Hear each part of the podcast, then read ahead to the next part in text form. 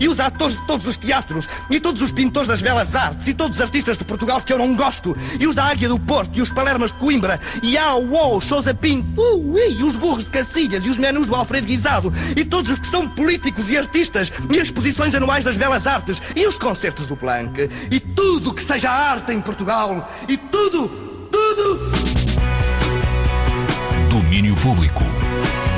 Cultura pop e tudo na Antena 3. Sejam muito bem-vindos à Antena 3. Muito boa tarde. Eu sou a Vanessa Augusto. Trago-vos Cultura Nacional até às 3 da tarde. Este é o Domínio Público. Fiquem por aí. Hoje, no Domínio Público. Ora, hoje começamos viagem pelos Países Baixos. Vamos até Groningen, onde termina então esta noite o Festival Eurosonic, onde a Antena 3 também esteve a marcar presença em mais um ano. Falamos de cinema ao longo destas duas horas. Temos conversa com Ico Costa, o realizador do filme Alva, primeira estreia nacional de 2020, já nas salas do país. Fazemos ainda uma recuperação muito rápida dos nomeados para os Oscars e recebemos também o Ricardo Sérgio para discutirmos o documentário A Dog Called Money sobre PJ Harvey, que estreou esta semana nos cinemas com o apoio da Antena 3. Mas escutamos ainda o que vamos poder ouvir esta noite na Casa da Música no Porto e passamos os ouvidos também pelo que traz a nova semana. Falamos por isso do Festival de Termómetro que termina na próxima semana. Mas já lá vamos, é pelo início que vamos começar com uma das novidades musicais da semana. Thundercat vai editar disco novo a 3 de abril e já temos música nova cá fora, Black Walls.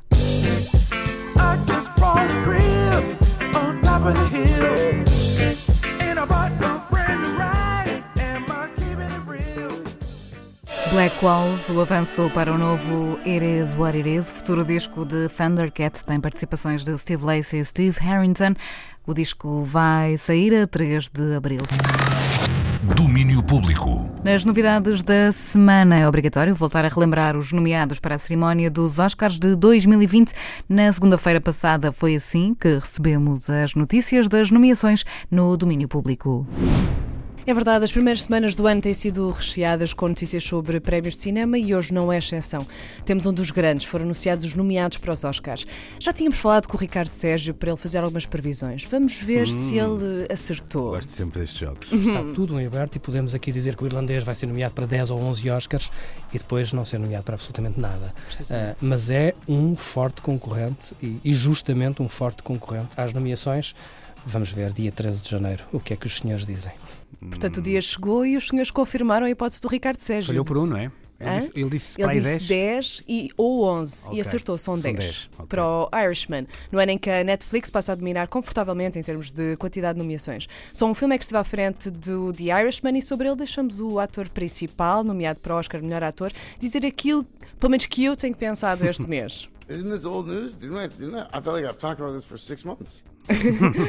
pois, mas o, o Joker continua na linha da frente das nomeações, sendo já o filme baseado em comic books com mais nomeações de sempre.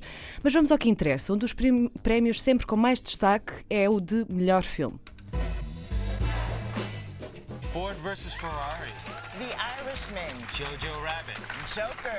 Little Women. Marriage Story. 1917. Once Upon a Time in Hollywood. And Parasite. A lista de melhor filme apresenta uma grande variedade de filmes, mas aqui começa a polémica quando associamos essa lista com a lista final nomeados para melhor realizador. For achievement in directing, the director's branch of the Academy nominates Martin Scorsese, Todd Phillips, Sam Mendes, Quentin Tarantino, Bong Joon-ho. Congratulations to those men. E, portanto, mais uma vez, sem presenças femininas na lista de realização, a grande ausência continua a ser de Greta Gerwig por Little Women, que foi um dos filmes mais nomeados deste ano. It is a story of my life and my sister's. Make it short and spicy. And if the main character is a girl, make sure she's married by the end. Ow, Joe! Mas não foi só esta ausência destacada pela crítica e no Twitter. Uncut Gems dos irmãos Safdie foi mais uma vez alvo de pouca atenção pela parte dos prémios e não recebeu nenhuma nomeação. I disagree. I disagree, Gary. Adam Sandler. Parece que foi uma fala feita para a academia. É, não é? caso. Adam Sandler uh, reagiu no Twitter dizendo que em más notícias o Sandman continua a não receber amor da academia, mas que em boas notícias o Sandman pode deixar de vestir fatos. Aproveitou ainda para dar uns parabéns especiais à sua mama. And uh, what are we having for dessert? Squirrel. Estamos a falar de Kathy Bates, que conseguiu a nomeação para melhor atriz secundária. Mantendo-nos na linha de boas surpresas, o filme Honeyland, uma produção do norte da Macedónia, é o primeiro documentário a ser nomeado para melhor filme estrangeiro e melhor documentário.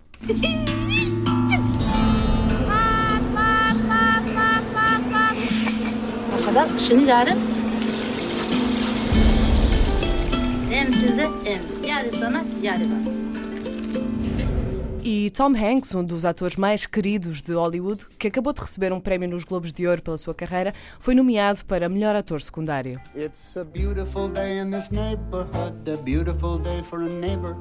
Would you be mine? Could you be mine? Portugal não entrou nas listas, mas fala-se português nos Oscars. O filme Democracia em Vertigem, de Petra Costa, foi nomeado para melhor documentário.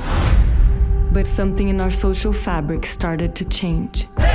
The country divided into two parts. And this wall would rip us apart. Vamos agora esperar por dia 9 de fevereiro, em que serão revelados os grandes vencedores. Nesse dia, cá estaremos para falar mais uma vez dos prémios da Academia. O que é certo é que não é desta que Robert De Niro ganha o prémio pelo The Irishman. That's just the way it is. E como tal, ficamos com os nomeados para a melhor canção para ver se animamos agora neste final. Pronto, Luís, é isto que eu tenho para trazer para ti. Deixa lá ver, para ver se animamos. Nem sempre, nem sempre é uma garantia. I can't let you. I can't let you. Teresa Vieira e Luís Oliveira em cima do acontecimento, aqui numa recuperação da edição extra do domínio público da passada segunda-feira, dia 13 de janeiro, dia em que soubemos as nomeações para os Oscars deste ano. A cerimónia de entrega dos Oscars acontece a 9 de fevereiro em Los Angeles, na Califórnia. E da Califórnia para o frio de Groningen é tempo de irmos até ao Festival Eurosonic, que recebeu a presença da Antena 3 e de muitos mais órgãos de comunicação europeus durante os últimos dias na cidade holandesa. Miramar, Lina e Raul Refre, Pongo e Sensible Soccers, estes últimos escolhidos pela Antena 3, foram representar a nova música portuguesa ao Festival Eurosonic. Com eles estiveram o Luís Oliveira e a Marta Rocha. É com eles que ficamos nos próximos momentos aqui na 3 no domínio público. É uma espécie de resumo da matéria dada e também dos últimos dias do festival, diretamente de Groningen para o mundo inteiro através da Antena 3. A Antena 3 divulga o que é de domínio público. Em direto da Holanda, Luís Oliveira e Marta Rocha, no Eurosonic 2020. Ora viva Eurosonic 2020, agora no domínio público, no Som Nacional da Antena 3. Olhando então para estes dois dias de festival, olhando também para a participação nacional naquela que é a maior mostra de música europeia. É a melhor maneira de começar o ano novo apanhar a próxima onda antes que ela rebente um festival que é já uma religião. São três maneiras escritas em muitos dos cartazes que vemos espalhados pela cidade de Groningen. Muitas maneiras, dizia então, de olharmos para este festival. Também foi assim aos nossos olhos, equipa na Antena 3 comigo, Luís Oliveira, também com a Marta Rocha e o Jorge Alexandre Lopes. Olá Marta, bem-vinda. Muito Boa obrigada. tarde. Boa tarde. Já cansada ou ainda pronta para mais Prontíssima um, é, para um apanhar as ondas extra? e as ondas que estão por vir e tudo isso. Vamos a isso então. Vamos começar por puxar o filme atrás, recordando dois dos quatro nomes eh, nacionais que marcaram presença então na edição 2020 do Eurosonic em Groningen, nos eh, Países Baixos. Vamos começar pelo eh, nome escolhido pela Antena 3 para marcar presença então na Holanda. Falamos dos Sensible Soccers, eles que atuaram no Vrijdag. Ao fim de três dias, talvez Sim. eu comece a aproximar. Eu acho que está próximo, está, sim, sim, sim. Mas- Acho que já não estamos a ofender ninguém ao dizer Riesdag. Exato. Mais dois dias aqui e isto ficava ah, perfeito. É então parte desse ah, espetáculo que vamos recuperar agora mesmo, Sensible Soccers ao vivo, Groningen, Eurosonic 2020.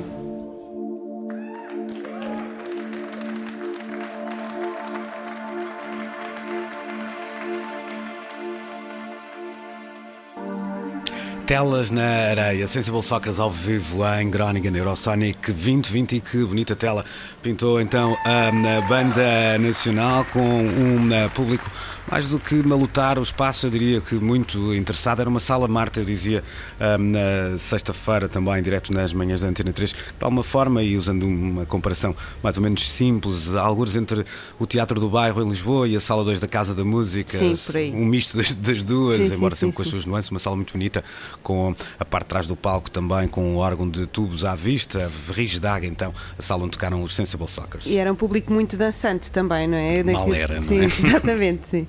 Foram perguntando e questionando, ouvia-se eh, pessoas a perguntarem, percebi eu, só percebi o nome do país, não é? Não percebi bem o que é que, que estavam a dizer, mas percebi que estava a perguntar de onde é que eles eram, portanto havia bastante interesse Hum. da plateia que estava para ver Sensible Soccer. Notou-se então esse interesse genuíno na, na escolha nacional para marcar presença no Eurosonic 2020, uma espécie de bailarico para o século 22, proporcionado então pelos eh, Sensible Soccers. A ver, vamos na- o que é que a banda pode retirar deste né, concerto.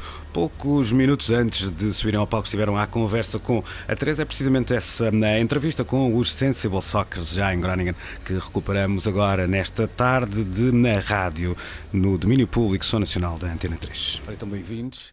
Vamos começar com, com o caminho que vos trouxe a, a Groningen. Vocês fizeram uma, uma jornada. Em primeiro lugar, parabéns, porque as stories do, do Instagram merecem um, um urso em, em Berlim, no próximo festival de, de cinema. Parabéns por isso. Não sei quem é o criativo, mas como é que foi este caminho até chegarem a, a Groningen?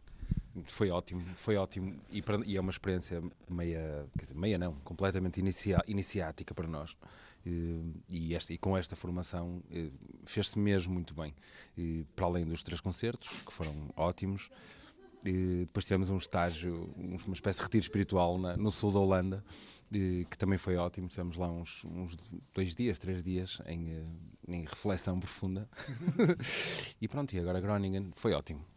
Um retiro espiritual no sul da Holanda não augura nada de bom, mas pode, a banda pode acabar no dia, no dia a seguir, mas pronto, vamos, imaginar que não. Chegados ao, ao, ao Eurosonic, isto é um, um festival com, com algumas eh, especificidades, não é? uma, uma ideia de música nova, europeia, com que, é que, com que vontade e com que ideias é que chegam aqui? Acima de tudo, chegamos com muita confiança, né? Muchas ganas.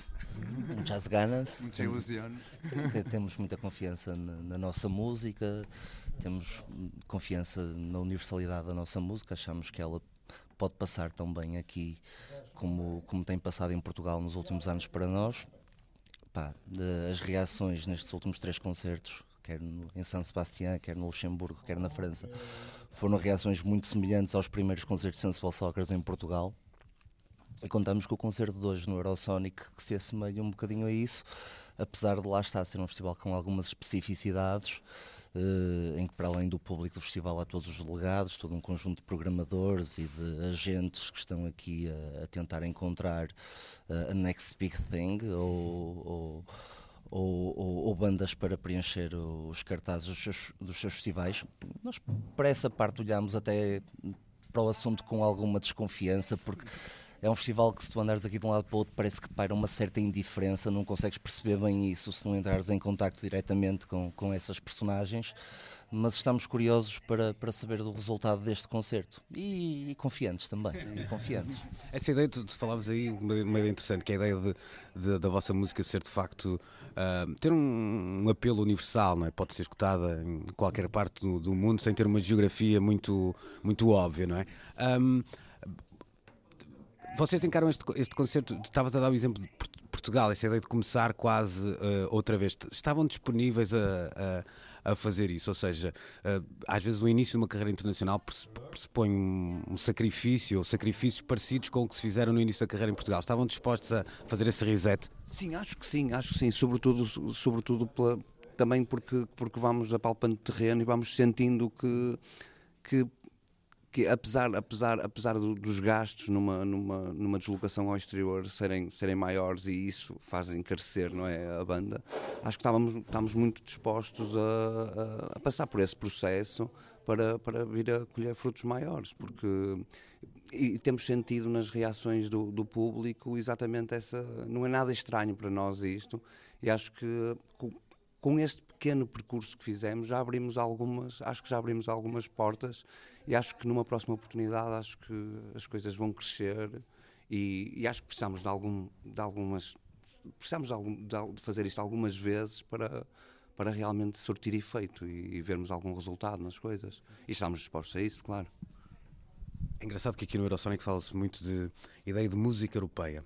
Uh, e quando eu penso na vossa música, e, e lembrava-me isto quando preparava a entrevista, não era nada até que me tivesse assim, saltado à, à, vista antes. Se calhar há, há, há nomes de, de, algumas bandas que são bastas vezes referenciados quando saem os vossos discos, que são curiosamente bandas europeias. Estou-me a lembrar dos Kraftwerk, estou-me a lembrar dos Can. Uh, é, é, normal muitas vezes uh, a vossa música ter pontos de contacto com, não tanto com o eixo anglo-saxónico, mas curiosamente com o eixo europeu. Já tinham reparado nisso? Estou aqui a viajar na maionese. Estão os dois a abanar a cabeça, não? Sim, eu acho que a nossa música bebe muitas influências de, de, de muitos países. Numa fase inicial, se calhar toca-se em, algum, algumas dessas bandas que tu referiste, dos Kraftwerk e, e dos Can e de toda a cena experimental alemã dos anos 70 penso que neste disco já conseguimos encontrar eh, influências talvez não europeias, já há um toque de música africana no nosso disco, ou mesmo de sul-americana. Uh, não, não, sinto que, que, nos distanciamos da, da parte anglo-saxónica, até porque algumas das nossas bandas preferidas uh, vêm daí. Um, uma das nossas bandas preferidas e que é uma influência muito indireta na banda são os Tortoise, que é uma banda de Chicago. Uh, eu acho que a nossa universalidade é, é, é, é mesmo geral. Vai, vai, é mesmo universal. É mesmo universal, vai mesmo a todos os lados. E é mesmo portuguesa também, que acho que é um traço que está muito presente, sobretudo neste nosso último disco, que é um disco claramente português, que quer no seu imaginário, quer, quer mesmo em alguns momentos musicais. Olha, como é que tu vais. Como é que tu... Ia só acrescentar outra coisa que é curioso isso que tu disseste, porque nós, ontem a, a, a vermos alguns concertos, reparamos agora que essa ideia de, de, banda nacional ou de banda europeia está cada vez mais diluída. Nós vimos ontem uma banda finlandesa que soubemos que era finlandesa na primeira vez que, que o tipo abriu a boca, porque pareciam-nos uns ingleses de Manchester. E a seguir eh, o Ney estava, estava a assistir um concerto dos New Order bielorrussos. Portanto, isto, isto agora está cada vez mais diluído. Parece que é complicado de identificar a nacionalidade de uma banda assim que ela entra em palco. Eu ontem vi uma espécie de. Eu diria que é o, se calhar é o M dos subúrbios de França, estás a ver? Pois. Nós acreditamos que representamos bem o nosso país. O Neto trouxe o seu melhor bigode e, pá, achamos que somos dignos representantes da seleção que, que nos representou no México 86. Olha, e como é que tu vais explicar esta malta quem foi o, o Dibo ou o que é que hum, o que é que alguns títulos das vossas canções significam? Fica complicado. Vai, isso, isso vai ser completamente impossível. Isso vai ser completamente impossível. Vamos tentar, lá está.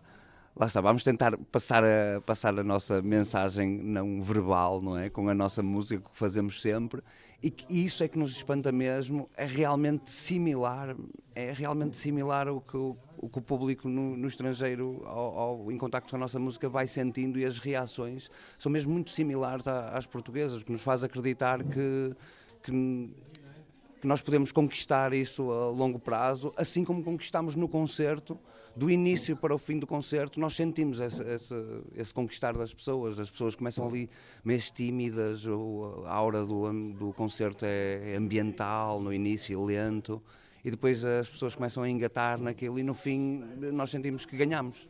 Ganhamos e vendemos imensos discos, foram muito boas as reações mas em termos verbais não vai dar para explicar nada. E ganhar fora é bom porque depois em casa resolvem a eliminatória, não é? Só, só para terminar, o, o holandês está, está na ponta da língua, tudo já dominado? Sim, dominadíssimo. Eu tentei falar em inglês em, em onde? No Luxemburgo e correu péssimo, portanto o, o holandês só pode correr bem. Nesta viagem, alguma, alguma história assim, lost in translation, que, que vos tenha acontecido? Hum, assim que me lembro, não, não me estou a recordar assim nenhuma. Comeram tudo o que queriam, eh, tiveram tudo, tudo, todas as mordomias tinham direito, não, não houve nada trocado. Diria que sim, diria Pronto, que sim. então está a correr. Pessoal, boa sorte para logo, corra tudo bem e divirtam-se, sobretudo. André Simão, o Gomes e também o Manuel Justo e o seu belíssimo bigode. Então, os Sensible Soccers à conversa com a Antena 3, antecipando esse concerto. Vamos voltar aos Sensible Soccers ainda na emissão desta tarde. Eles que hoje mesmo estão na Casa da Música eh, no Porto Etal, segunda mão que falávamos há, há pouco. Há também um lado B neste Eurosónico, o lado profissional, o lado das conferências e eh, na, neste ano, neste Eurosónico 2020, falou-se de rádio, falou-se de diversidade, igualdade na programação dos clubes, a lei do copyright eh, os manuais do it yourself, também o mercado chinês como alvo, de facto, uma panóplia de assuntos para mais de dois dias de eh, discussão. A Marta Rocha esteve também à conversa com uma espécie de chefe da diplomacia rock and roll nacional, que é o, o Nuno Saraiva. Uh, Fala-nos desse encontro, Marta. Sim, Nuno Saraiva uh, da Y Portugal, que é uma plataforma que já é mais do que exportação, é mais de, é de intercâmbio musical. Uh, se a pessoa conhece bem esse lado B, que já muitas vezes é um lado A, aqui no Eurosonic é o Nuno Saraiva, ele vem cá há muitos anos e ele, nós aproveitámos para que ele nos fizesse uma, uma espécie de, uma, de um lançamento desta Armada Nacional este ano. Uma armada que é mais pequenina, mas que é bastante forte, segundo as palavras do próprio Nuno Saraiva e as expectativas são altas, porque Pongo uh, está nomeada para os Music Moves Europe Talent Awards e, portanto, uh, vamos fazer figas para que corra bem e que seja uma das vencedoras na, na sexta-feira. Um, e também uh, outros projetos como Lina Raul Refre, que está com espetacular buzz na imprensa, Pitchfork, El País, etc., tudo a dar excelentes críticas ao disco que saiu esta semana e portanto o timing aí foi muito bem planeado pela equipa de, de management, de gestão de carreira da Lina e Raul. E depois temos, obviamente, Sensible Soccer no Showcase Antena 3 da EBU e, e, Miramar numa das minhas salas preferidas, que é o Grand Theatre, a sala de cima, onde atuou Rodrigo Leão quando Portugal foi o país de destaque em 2017. As expectativas eram altas e estão a cumprir-se. Pongo foi uma das selecionadas pelo júri uh, deste, deste concurso que existe aqui no, no Eurosonic todos os anos. Eram, são 16 candidatos, ela foi uma das oito escolhidas para este Music Moves Talent. Um, um certame outrora conhecido como European Border Breakers Exatamente. e que agora este novo nome e também o dedo, digamos assim, da Comissão Europeia. E era como dizíamos é, no outro, ontem, um, este, este este concurso augura sempre coisas eh, boas, não é? Porque há muitos artistas que depois são, se tornam muito grandes de, depois de vencerem aqui. Um, e portanto, tudo a Pongo que está com uma grande, um grande hype e está muito ocupada aqui no, no, no Eurosonic. Um, este Eurosonic é um, é um festival, uma mostra de música europeia, mas está já uh, aberto ao mundo. Essa é uma das tendências deste ano. Os músicos são europeus, mas uh, há muito mais uh, mundo além da Europa. Eu penso que o Eurosonic começou como uma conferência muito uh, voltada um, ehm, para o setor da música ao vivo. Portanto, agentes, promotores, festivais, venues. E acho que a tendência atual é um alargamento do, do âmbito uh, do Eurosonic que já inclui labels, distribuição digital, uh, eh, PR, um, ehm, ou seja, todos os outros subsetores da indústria que antigamente se calhar iam a outros eventos como o Midem em Cannes, hoje em dia já estão aqui também. Eh, e portanto é uma, é uma conferência, é um mercado muito, muito mais polivalente do que era nos anos anteriores. E esta é uma das grandes tendências do Eurosonic, um festival que tem mudado muito, obviamente, desde que, desde que começou e se calhar muda até cada vez mais depressa. Há outras tendências que Nuno Saraiva identificou para este Eurosonic 2020? Outras tendências, obviamente, que eu, que eu considero muito importantes são os movimentos, hum, eh, por exemplo, da sustentabilidade, hum, da igualdade de género, a inclusão de, de, de, de artistas masculinos, femininos em cartazes festivais de uma forma mais equilibrada. Hum, um, um, um, movimento chamado Take a Stand, que, que é precisamente de, cidadania e, e de simples decência humana face aos populismos que a Europa enfrenta. Um, e, portanto, todos esses assuntos são também discutidos aqui.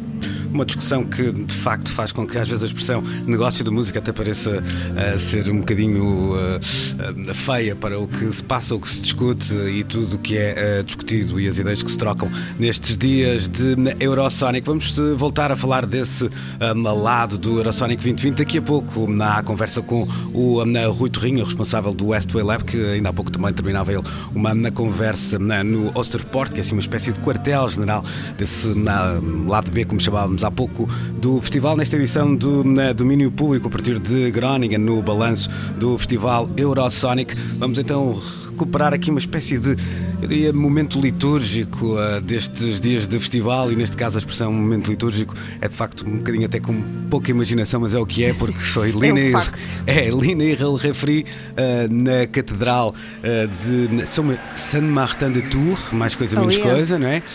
e de facto tinha tudo para ser um momento enorme e assim foi, e é com a Foi Deus que seguimos nos próximos minutos na Antena 3.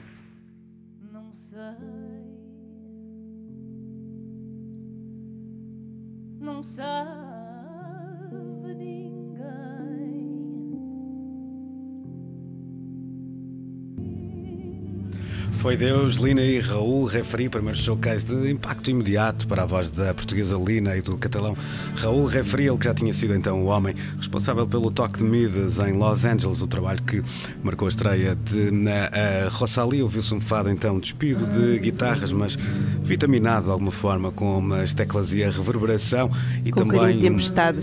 Sim, verdade. E uma, e uma atenção internacional que foi notória. Mal terminou o concerto, a Lina foi logo resgatada uh, pela na NPR para uma, uma entrevista logo aqui ao nosso lado. De facto, o, interesse foi, foi imediato, mas antes então, tempo ainda para essa espécie de flash interview com a, na Antena 3 Lina e Raul Refri. A conversa com a 3 nessa tarde, noite de quinta-feira em Groningen. Olá, Lina, bem-vinda. Olá, Olá. Raul. Buenas noches.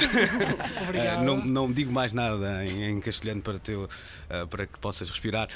Um, Lina, é, é aqui um bocadinho um clichê, mas eu estava a, comparar, a dizer isto à Marta. É muito difícil, estamos fora do nosso país, ouvirmos uh, o que ouvimos há, há instantes e não nos sentirmos uh, em casa. No, no- no- É bom, é bom. Eu, eu sei que também é bom ouvir isso. No teu caso, são dias especiais. O disco sai amanhã, uh, começam a sair as críticas e são ótimas. Como é que estás a apresentar-te na Holanda hum, pela primeira vez um projeto logo assim num, É maravilhoso, nestes- é, é começar muito bem o ano. E é né? tudo ao mesmo tempo. Como é que, que dias são estes para ti? É ótimo, é- tem sido uma correria. estivemos em Madrid a fazer dois dias de entrevistas e agora começar aqui a, a- a cantar eh, e a reproduzir o nosso projeto é, é uma grande emoção para nós. Ah, Raul, ah, acredito que já tenhas. Vou tentar. Posso falar português ou queres que arrisco? Eh, comprendo el portugués, Sí. pero voy a hablar Pero español Claro, claro, claro, claro, claro, claro. Já ouviste, já ouviste certamente muita gente a, a cantar e a cantar o fado. Que é que te tocou quando ouviste a Lina? O que- havia de especial na Lina que te, disse, ok, eu quero mesmo trabalhar contigo? Yo pienso, si, si no recuerdo mal, me impactó mucho, eh, obviamente, su potencia vocal. En el club de fado no hay ninguna amplificación, pero sobre todo que tuve la sensación de que ella tenía el fado dentro, que, te- que ella había vivido y había sentido el fado. Se nota cuando canta, se nota que, que no solo es conocedora, sino que es su vida. Hum, boa resposta. Lina, eh, trabalhar com, com, com o Raul, que é alguém fora do fado, de alguma forma, não é? Nós, nós estivemos aqui a ouvir, eh, para, para quem nos eh, ouve e não está aqui a ver, não há nenhuma guitarra em cima do palco, há apenas teclados, algumas programações. Portanto, esta visão de fora libertou-te ou de alguma forma, às vezes até estavas com medo de. de- Libertou-me imenso. Eu, eu, Ok. eu, eu consigo sentir, eh, eh, quando canto com o Raul, consigo sentir algo ainda maior do que quando canto com o trio no- normal, do trio tradicional do fado. E aquilo que eu sinto é, é uma grande liberdade a cantar. E é o que mais me. Mesmo quando são temas, tu pegaste num.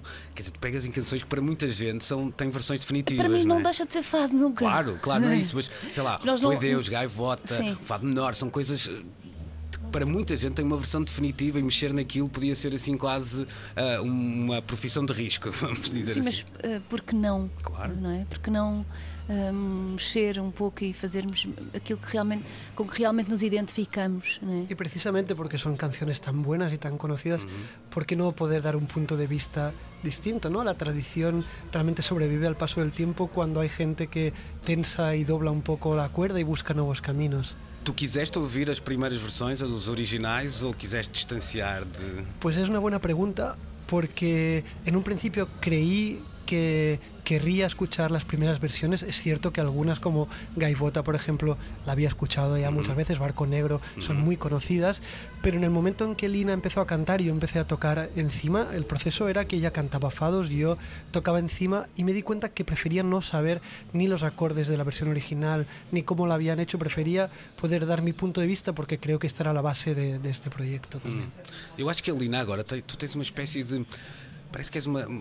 Uma sup- estás a ver o super-homem que ó, tem aquela ideia de tem um trabalho no dia a dia, depois entra na cabine telefónica, muda de roupa e tal. Tu, como fadista, tens uma vida dupla, porque tens o lado de- do fado, na casa de fado tradicional, e depois um palco como este, que é uma, como uma igreja na, na Holanda, para apresentar uma outra. Eu sinto-me outra... muito bem nos dois, nos dois Ok. Tens que mudar de chip, tens que. há assim alguma coisa ou continuas. És a mesma Lina? Sou a mesma, Ok, sou a mesma. ok. Sou- Claro que sim, claro, Claro. que sim. No has cambiado, has cambiado Não. con el Ok. éxito. Portanto, não há. Não Não, há... para, mim é, para mim é importante eh, manter-me num, num, num, num local onde eh, as tradições se mantêm, não é? Não- Claro. É, é- é natural que eu queira fazer outras coisas e que me sinta eh, feliz a fazer, eh, eh, a trabalhar com, com, com o Raul e a fazer este projeto. Mas não me esqueço das tradições, não é? E, e- e é um prazer enorme para mim cantar no Clube de Fado e quero continuar a fazê-lo. Hum. Raul, já, já tinhas trabalhado, tu, tu, tiveste também a tua, o teu toque de Midas no Los Angeles da, da Rosalia, em que tínhamos o flamenco desse lado, agora temos o fado. São duas músicas de tradição, de raiz. Achas que elas se cruzam de alguma maneira? Tu, tu identificas traços comuns no flamengo e no, e no, no fado? No flamengo e no fado? Es cierto que a veces en las entrevistas me preguntan cómo lo haces para cambiar de género, de incluso más allá de esto, ¿no? Porque eh, que si las músicas del norte o el rock o la Mm. música electrónica, al final me cuesta mucho entender la música con fronteras, ¿no? Dentro mío no hay tantas diferencias realmente entre el flamenco y el fado, sino que es una cuestión emocional, es una cuestión epidérmica de piel, ¿no? Cuando me gusta, me gusta, cuando no me gusta, no me gusta. Y eso sirve con la música africana, con el fado y con, yo qué sé, con los cantos corales de Rumanía. Lina, aqui o, o Raul está muito concorrido, porque ele agora vai ter um single com o Lina, Lee Ranaldo também. eh, portanto, estás, estás a agarrá-lo bem para ele andar em direção contigo ou vai ser, vai ser difícil? Não, vai andar, claro. Vai andar, algumas ok. coisas, claro que vai, claro, claro que sim. Os Claro planos que sim. para- Não, não poderia ser de outra forma, ok. não é? Os planos para 2020 passam por. eh, o que é que seria um. Estamos a começar o ano e estás a começá-lo da melhor maneira. O que é Sim. que seria daqui a um ano estamos a falar, eh, olhando para trás e dizer: epá, 2020 foi um grande ano, pressupunha Quem o me quê? dera, quem me que é- dera que O que é que sim. tu queres que aconteça para isso ser assim? Bom, temos que temos que trabalhar muito e, e, eh, e a- a- o guru também tem que, que nos marcar muitos concertos. é? Estás a falar alto a ver se Buscar alguém o olho, não é? aqui. Vamos lá ver o que acontece também no, ah, no Eurosonic. Raul, referi, Lina, muito obrigado por esta visita. Acho que. Em dose dupla, então, Lina e Raul referi ah, na edição deste ano do Eurosonic. Tínhamos prometido também conversa com o Rui Torrinha e ele junta-se agora a nós nesta emissão especial a partir de Groningen. Acabadinho de sair de um Boutique Festival Panel. O que é isto? Eh, olá, boa tarde a todos. É um grande gosto voltar-vos a ver aqui, eh, estarmos todos juntos na defesa daquilo que é a música portuguesa e muito bem representada. Às vezes não é o número, mas é a qualidade. Nós Exatamente, damos era o pontos, que não nós é? dizíamos há pouco. Uma armada pequena, mas forte, não é? Olha, o primeiro sentimento é assim um pequeno peixinho num, num tanque. Nós éramos o peixinho mais pequeno. Falamos de, de Festival Boutique, mas eram festivais para 50 mil pessoas e pronto. E no fundo foi abordar um bocado a temática desta mudança ah, do, do panorama de que se está a sentir muito, não é? Em termos de, daquilo que é ah, qual é o teu lugar neste campeonato, ah, qual é a tua identidade, o que é que te leva a levantar um festival e ao mesmo tempo a encontrar o teu espaço num, num, num, num panorama tão competitivo, não é? Portanto, fomos debatendo um bocadinho isso e todas as, as problemáticas que vão surgindo com esta mudança ah, que, que se, que passa pela, pela compra de grandes consórcios dos festivais, a exclusividade sobre os artistas, ah, a dificuldade que é teres um line-up que apele ao público e houve um dado interessante que sobressaiu de 2019 que foi a subida vertiginosa do preço dos bilhetes versus ah, a afluência do público. Portanto, há aqui uma, uma inversão na tendência, digamos assim, que todos nós temos que pensar. Mas basicamente foi uma conversa em rede, não é? Muito interessante. Falávamos uh, com organizadores de outros uh, festivais portugueses que estão por cá, por exemplo, o Festival A Porta, e diziam-nos que uh, essa ideia que tu, que tu também transmitias de sermos um peixinho pequenino no meio assim, de um aquário muito grande com muitos peixes maiores, e eles diziam que vinham também aqui buscar inspiração. Também encontras inspiração para levar para Portugal no que vês aqui? Sim, essa foi a premissa de, do, do, da fundação do, do Westway Lab. Nós percebemos desde logo que teríamos que nos reinventar a cada edição. Portanto, o o conceito do Westway foi pensar uh, que conteúdos é que podemos nós produzir que mais ninguém tem não é? Porque senão entramos numa competição de orçamento e, e, é só isso, não é? As condições que tu tens de acesso a um recinto e o line-up. E aquilo que nós fizemos foi um pouco pensar como é que nós poderíamos acrescentar uma camada que fosse só nossa e daí nasceram as residências artísticas. Mas esta relação com a escala é muito interessante porque te permite observar uh, qual é de facto a vibração que se estabelece, não é? E quando nos perguntaram, mas afinal, o que é que distingue o Westway Lab dos, dos restantes festivais? E aquilo que nós tentamos, no fundo, uh, edificar no festival é esse tempo de qualidade e esse espaço de qualidade do encontro entre as pessoas, não é? No fundo, nós estamos todos numa vertigem, esbarramos uns nos outros, encontramos-nos nos aviões, nos aeroportos, mas depois há, há, falta de tempo, de facto, para sentir as coisas, não é? É um bocado aquela sensação de que só estamos bem depois que o festival termina, porque correu tudo certo e tal. Portanto, e acho que esta inversão de tu caminhares pelo teu próprio festival e sentires esse gozo de fazer as coisas tem que voltar. Uh, e no fundo foi um bocadinho isto, uh, é um bocadinho isto que nós estamos aqui uh, à procura, mas e que sentimos que também os próprios grandes festivais se sentem pressionados a isso. Portanto, há uma grande competição uh, e é interessante que os pequenos festivais portugueses venham aqui. É um sinónimo, é um, é um sinal de humildade, mas é também um sinal de ambição que é saber aprender, saber crescer e criar a sua própria identidade, que eu acho que é isso que Portugal está a fazer bem. E sentes também que, que no teu caso, essa identidade, um, há necessidades diferentes a cada ano para essa identidade? Isto muda assim tão rápido quanto parece? O mundo muda muito rápido e muda, muda fundamentalmente a relação entre as pessoas, aquilo que te motiva, não é? Uh, a parte emocional, não é? Muda a motivação. E é, e é, importante que esta troca de ideias se vá fazendo e haja uma espécie de, de grande família que pense sobre isso, não é? é? Nós somos um país mais periférico, mas nós somos um país de muitas qualidades uh, que temos coisas que os outros não têm. Portanto, essa relevância é, no fundo, a matéria do trabalho que nós temos que fazer, para além do talento, porque em cima disto temos muito talento, não é? E prova esta presença aqui em Portugal, em, no Eurosonic, a presença portuguesa. Uh, mas é essa passagem de corrente entre nós que tem que ser mais forte, não é? Essa, essa parte orgânica, sensível, mas ambiciosa, não é? Essa autoestima que temos assente em, em no potencial. Não ter medo, não é? Olha, de facto, se calhar há dois ou três anos, um, a ideia de discutir o verde nos festivais não estava tão presente como, como, agora. Olhar para as redes sociais não já só como uma ferramenta de uh, divulgação, mas também um revenue importante não acontecia agora. Portanto, essa ideia de tendência, de facto, um, presente e muito presente. Rui, um grande abraço, muito obrigado por teres vindo e já sabes, contas com a Antena 3 no S-Way Lab uh, 2020. É, é garantia, está gravado. Portanto, agora. Agora já não se pode, ninguém pode fugir. Estou a brincar. É um grande prazer, obrigado. Um abraço, Rui. E está na altura de recuperarmos também uh, outra das conversas da 3 com outra das participações nacionais no Eurosonic. Peixe e Frankie Chaves juntos são Miramar, Grand Teatre, uh, é a sala que os uh, recebeu. Vamos então à conversa que antecipou esse concerto aqui na Holanda. Estamos com Miramar, Frankie Chaves e Peixe. Bem-vindos. Em primeiro lugar, estamos aqui na, na Catedral de São Martinho de Tours. Tem algum pecado a confessar da, da noite de ontem? não me lembro. Peixe. Também não. Estava combinado ainda por cima. São Martinho de Tour, que é, ou seja, é padroeiro das digressões, não é? De Tours. Que é, não sei, não sei. Peixe, o, o Frankie já, já cá tinha estado no, no Aerosonic. Ele uh, contou-te alguma coisa do, do ambiente que ias encontrar nestes, nestes dias aqui na Holanda? Sim, ele levantou um bocado o véu, como se costuma dizer, e aliás a ideia de virmos cá foi, foi dele, a iniciativa foi dele, precisamente por causa dessa boa experiência que já tinha tido anteriormente e insistiu bastante para, para virmos, que achava que era um sítio onde nos íamos sentir bem e, e que hum, este vibe do festival é uma cena muito fixe e queria ser uma experiência porreira. E aqui estamos e está a ser muito fixe. Agora vamos ver como é que corre o gig daqui, daqui a pouco. Vai correr bem, certamente. Franquito, que, que, que, memórias é que tens desse, dessa tua passagem cá? Como é que isso te ajudou na altura?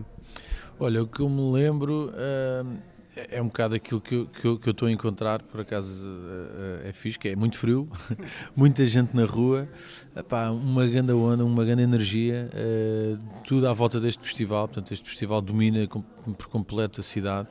Um, há muitas venues muito bem organizadas, pelo menos eu, eu fiz três concertos, penso eu, do, do, dois concertos e, e, um, e uma espécie de um showcase numa, numa livraria, uma espécie de uma FNAC. E pá, tudo, está tudo muito bem organizado. Pá, o som foi bom nas, nas duas salas onde eu toquei. Eu, eu lembro-me também fui ver uh, Orelha Negra nesse ano, precisamente no sítio onde nós vamos uh, hoje tocar, se bem que nós vamos tocar numa sala mais pequena do que, uh, que os Orelha tocaram, que é no Grand Theatre. Um, e o que eu me lembro foi isso, foi, foi uma, uma experiência pá, muito, muito positiva porque parece, tu te, ficas bem com a ideia que, um, que a indústria da música está aqui em, em, em pleno uh, e, e, é disso que se trata, é as, é as, bandas virem cá, poderem fazer um showcase para as pessoas portanto, normais, transiuntes normais que vêm a um festival de música, uh, mas também para aquelas pessoas que interessam e que são os, os promotores e os, os, os donos das agências e os um, e, e, e, labels e tudo, e tudo mais. E, portanto, este, este, festival é um festival que é um, é um bocadinho uma. que já sabemos que é uma plataforma de, de de, para as bandas se promoverem e, e mostrarem o trabalho. Portanto, é... nesse, nesse, ano é difícil fazer essa correlação de eu estive aqui e depois aconteceu-me isto, mas lembras-te de algo que tenha sido de alguma forma que, que o Dinamo, do Dinamo foi, foi a passagem pelo Eurosonic? Sim, olha, lembro-me lembro que conseguimos agenciamento para Holanda. Penso, acho que foi nesse ano que, entretanto, começaram as negociações, que, entretanto, o Jorge, o bizarro, meu manager, que, que entretanto, acabou por fechar isso. Um, e também houve um organizador de um, de um festival alemão eh, que é o Grolds Blues Fest, que nos contratou. Eh, tinha-nos visto no Eurosonic, entrou em contato diretamente connosco. Uh, portanto, nós ficámos com agenciamento para a Holanda, mas este promotor era alemão e, e entrou em, direto, em contato direto connosco e disse: Olha, eu quero uh, contratar esta banda. E pai, foi dos, por acaso foi dos melhores festivais onde eu tive. foi incrível. Uh, portanto, só isso já foi positivo. Uh, e pronto, e nós agora esperamos que, esperamos que a Miramar corra tão bem ou melhor. Paixo, no, no, teu caso, tu, tu, estiveste durante muito tempo uh, ligado ao, a uma banda, os Ornatos no caso, que eu penso que a ideia de internacionalização, também pelo, pelo português, digamos assim, ser a arma principal nunca foi um, uma prioridade. Uma coisa é tocar em Espanha porque há uma proximidade geográfica, outra coisa é, é, é a ideia de posso levar a minha música pela Europa hum, toda. Uh, com Miramar coisa muda de, de, de, figura. O vosso som uh, tem um lado universal que vos permite ir a, a, a muito sítio. Um, é interessante na, nesta tua fase da carreira poderes encarar essa, essa pá, uma espécie de nova oportunidade, digamos assim. Sim, sim, já há algum tempo que, que, me tenho dedicado à música instrumental, já fiz dois discos a solo só de, de guitarra, assim, instrumentais. E, e, e, pronto, e tenho essa ideia de que realmente o facto de não haver uh, uma voz e uma, uma palavra numa língua né, que, que pode ser um bocadinho redutor, não é redutor, mas dificulta de facto a compreensão da mensagem, isso dificulta também a, a exportação, digamos assim. E sempre achei que, seria, que era uma mais-valia, de facto, apesar da música instrumental, de certa forma, estar confinada a um nicho e a, a um, a um o público é mais pequeno, sempre pensei que seria uma boa forma de, de contrapor isso, que por um lado o público é mais reduzido, mas por outro lado também há uma maior hipótese de, de exportação e de tocar em nunca, nunca será tão popular, mas pode ser mais universal, um bocadinho por aí, não é? Precisamente é isso, ou seja, o mercado, o mercado é mais pequeno, ou há menos pessoas a gostar, mas há pessoas a gostar em todo o mundo, digamos assim, e não, e não é essa limitação de, de, das pessoas não, não perceberem a língua, acharem estranho mas de facto nunca, nunca tinha tomado uma, uma iniciativa, ou já tinha pensado nisso muitas vezes, mas nunca tinha sido ativo nesta, nesta causa de pegar na coisa e realmente tratar da logística toda e, e, e, e tratar desse, desse, disso tudo. Né? E nisso o Frankie foi, é, é, um gajo mais proativo do que eu, não fica pela procrastinação, né? pegou mesmo na coisa e, e pronto, e estamos aqui. A ideia é exatamente essa. Eu acho que em Portugal, apesar de haver cada vez mais público para a música instrumental, não deixa de ser. É um país muito pequeno, então o nicho é, é, é microscópico. Não é? Nós fazes meia dúzia de datas e já foste a todo lado. Não é? Então temos mesmo que começar a sair do país. É, é uma falácia olhar para para o vosso projeto e, perceber, e pensar assim, epá, calma lá, instrumental, tem este potencial de, de universal, são só dois tipos, portanto sai mais ou menos barato, ou, ou, já não é muito assim porque vocês já trazem, para já é, mas se isto começar a crescer já começa a vir mais gente, como é que, estão a pensar num show portátil ou, ou a coisa vai, vai crescer? Não, a ideia é, é pensar numa coisa o mais portátil possível. Uh, nós, entretanto, este projeto de Miramar tem a parte musical, obviamente, somos os dois, mas também tem uma parte de vídeo uh, consideramos muito importante. Mas consegues trazer para um espetáculo como este, por exemplo, na... Sim, sim nós viemos preparados com, para este concerto, viemos quatro, portanto viemos nós os dois, o técnico de som, uh, que é o Kiko Serrano, e o, e o técnico de vídeo e luz, uh, que é o João Quintela, uh, e a ideia é, se conseguirmos vir os quatro sempre, era ótimo. Uh, se não, o mínimo que nós estamos a pensar é virmos três, uh, porque, porque lá está, porque uh, o vídeo é bastante importante. Nós consideramos o vídeo parte integral do, do concerto de Miramar, do espetáculo de Miramar, e portanto não queremos dissociar o vídeo de, do som. Ok, uh, só para, para terminar, nós já espreitamos as vossas redes sociais, todos os tempos são assim, não é? Vocês andaram por cá logo no primeiro dia do festival, o que é que viram que gostaram? Alguma coisa que não conheciam de, de lado nenhum e disseram, epá, isto vale a pena? Epá, eu ontem não, tudo aquilo que vimos acho que não conhecia nada. Uh, Sim, nem eu. Não Também não gostei de grande coisa. não, eu, pois, eu não, eu, eu não gostei de, das primeiras que vimos, depois é que, entretanto, ainda encontrei uma, uma outra coisa mais engraçada. Uh, Vi uma banda de, de, rock and roll que estava a tocar no Barn, né, de, de Barn, que acho que era inglesa e era fixe. Gostei, mas não sei o nome deles. Uh, pois, depois, entretanto, eu também vi uma banda de uns, de uns, pá, uns putos novos, de um tempo há 20 anos. Uh, parecia tirada dos anos 60, tu não viste isso, mas ainda me fartei de rir. E depois, quando, quando fartei-me de rir no bom sentido, uh, achei que faltava um bocadinho de, de, poeira ali, mas, mas os gajos estavam no caminho certo, parece. E depois acabei por ver outra banda, mas só foi mesmo no fim, porque, porque geralmente aqui, geralmente não sei, porque eu não conheço todas as venas, mas todas as venas onde nós estivemos ontem tirando essa do, do, dessa banda de rock, tinham sempre dois palcos. Pá, eram, eram pubs, pareciam pubs pequenos, mas tinham sempre dois palcos.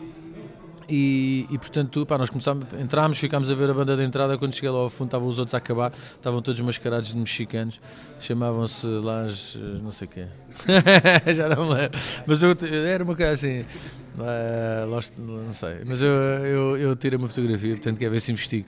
Pá, a cena é essa, é nós também não conhecermos muita coisa e, e, e, passarmos a conhecer. Acho que isso também, mesmo para as bandas, é interessante ver, ver pá, coisas novas e ver o que é que anda aí.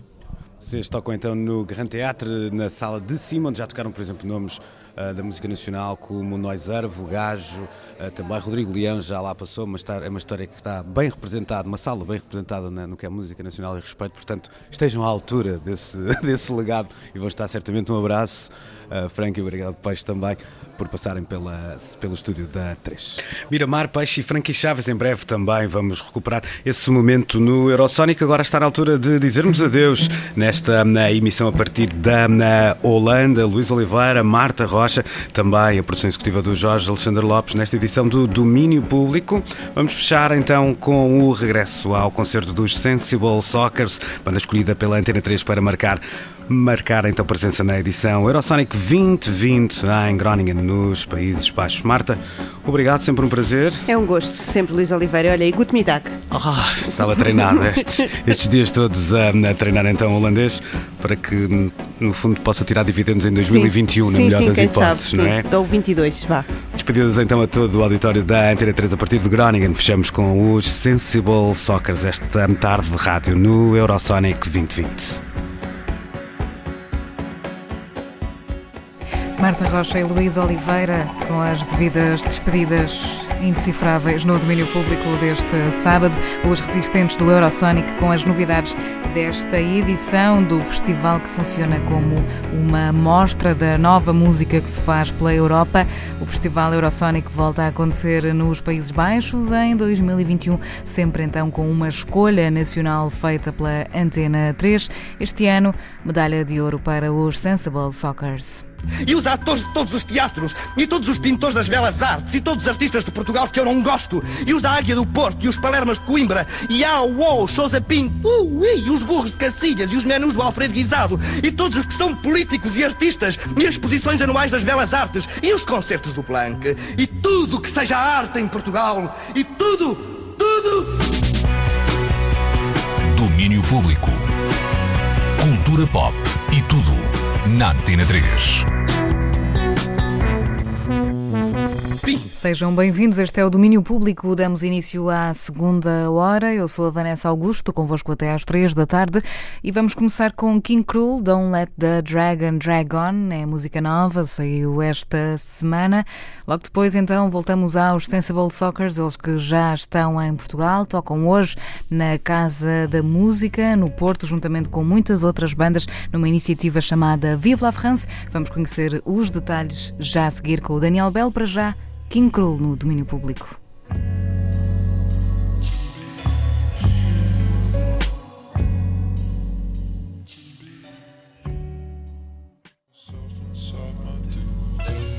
É a música nova de King Cruel, Don't Let the Dragon Drag On. Ele regressa aos discos a 21 de fevereiro com a edição de um novo álbum chamado Man Alive. E nesta tarde de sábado na Antena 3 vamos saber então o que vai acontecer esta noite pela cidade do Porto. Se passarem na Casa da Música, há então festa dedicada à França. Começa com música clássica e contemporânea de compositores franceses. Passa por uma sessão onde GP Simões mostra a música dos artistas francófonos que o influenciaram e a noite vai avançar com concertos dos Sensible Soccer, Zombie Zombie, Acid Arab e Etienne de Crécy. O responsável pela programação não clássica da Casa da Música, chama-se Fernando Souza. É ele que nos apresenta o programa desta noite Vive la France. O critério é para esta noite, do dia 18, é hum, a diversidade e a importância da história da música francesa uh, para o que nós conhecemos e ouvimos nos dias de hoje. É por isso que convidamos as pessoas a uma, uma viagem que se inicia precisamente às 18 horas com a nossa orquestra, que apresentará peças de três compositores. Uh, compositores franceses, obviamente. O, desde já o Claude Debussy, uh, um dos compositores mais relevantes do século XIX, o Pierre Boulez, também um histórico da música contemporânea, e por fim o Philippe Manoury, com uma peça em estreia em Portugal, que é um considerado nos dias de hoje um dos mais importantes compositores franceses.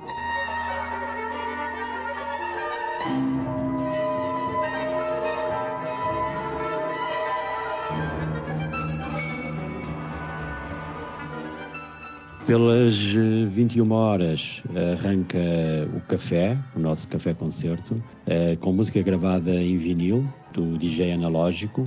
De alguma forma, a ideia é criar um ambiente propício ao JP Simões, que vem mostrar o resultado do trabalho que ele teve, uh, compilar alguns temas uh, da chanson e música francesa que mais o influenciaram ao longo da sua carreira. Foi esse o desafio da Casa da Música, isto em jeito de provocação que lhe fizemos. Je vous parle d'un temps que les moins de 20 ans ne peuvent pas connaître. Montmartre en ce temps-là accrochait ses lilas jusque sous nos fenêtres et si l'humble garni qui nous servait de nid ne payait pas de mine. C'est là qu'on s'est connu, moi qui criais famine et toi qui posais nu. La bohème, la bohème, ça voulait dire on est heureux.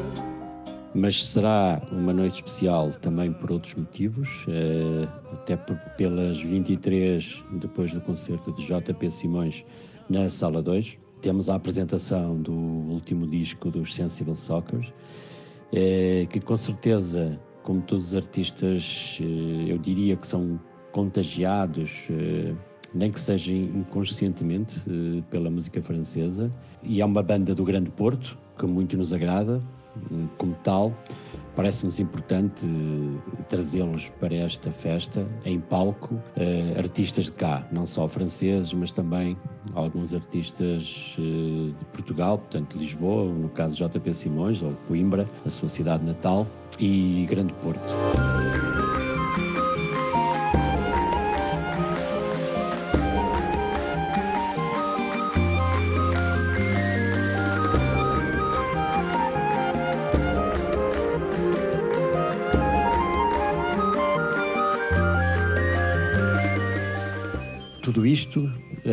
Sala 2, antes da apresentação da banda francesa de electropop, que são os Zombie Zombie, que irão terminar essa noite na sala 2.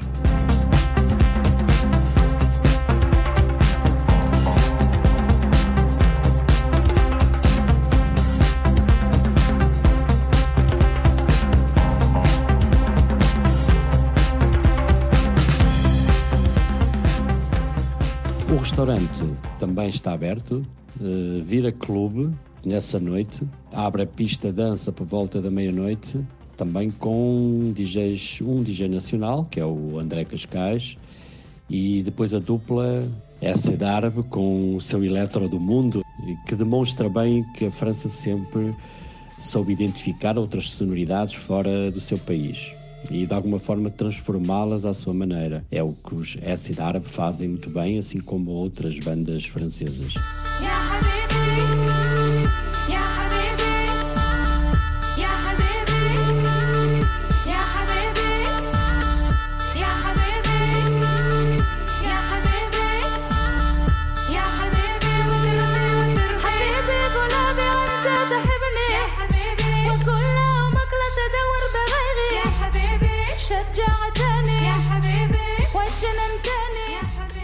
Isto a meio da noite, porque a noite termina em grande, com um dos grandes eh, e mais eh, conceituados produtores da atualidade, da EDM, e não só, também da multimédia francesa, que é o Etienne de Crécy.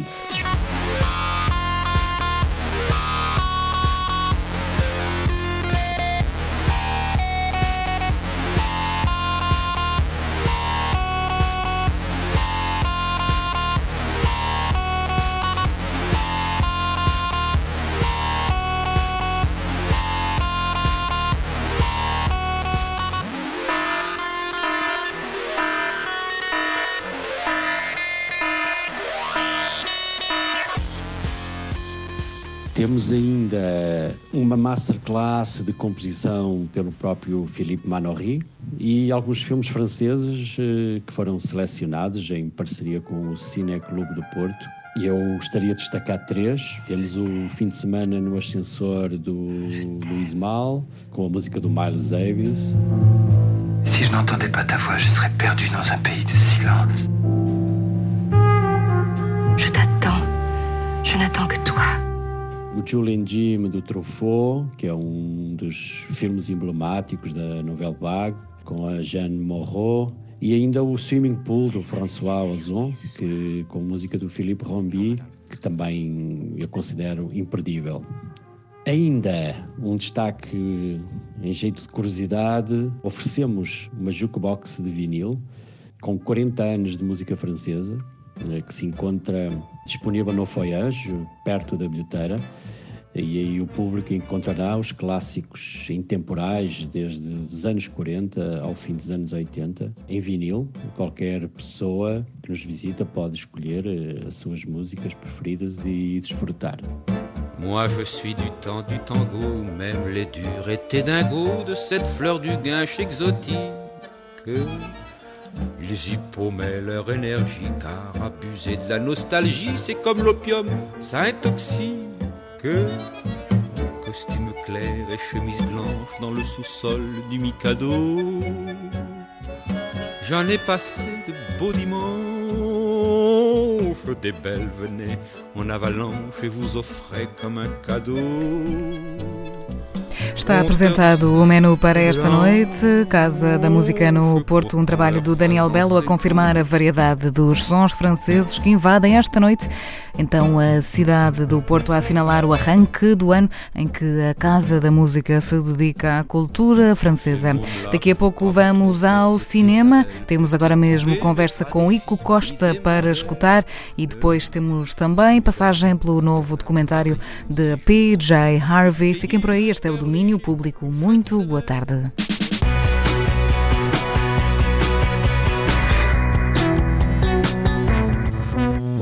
Vamos então ao cinema. A Teresa Vieira falou com Ico Costa, o realizador do filme Alva. Este é o primeiro filme nacional a estrear nos cinemas portugueses neste ano de 2020.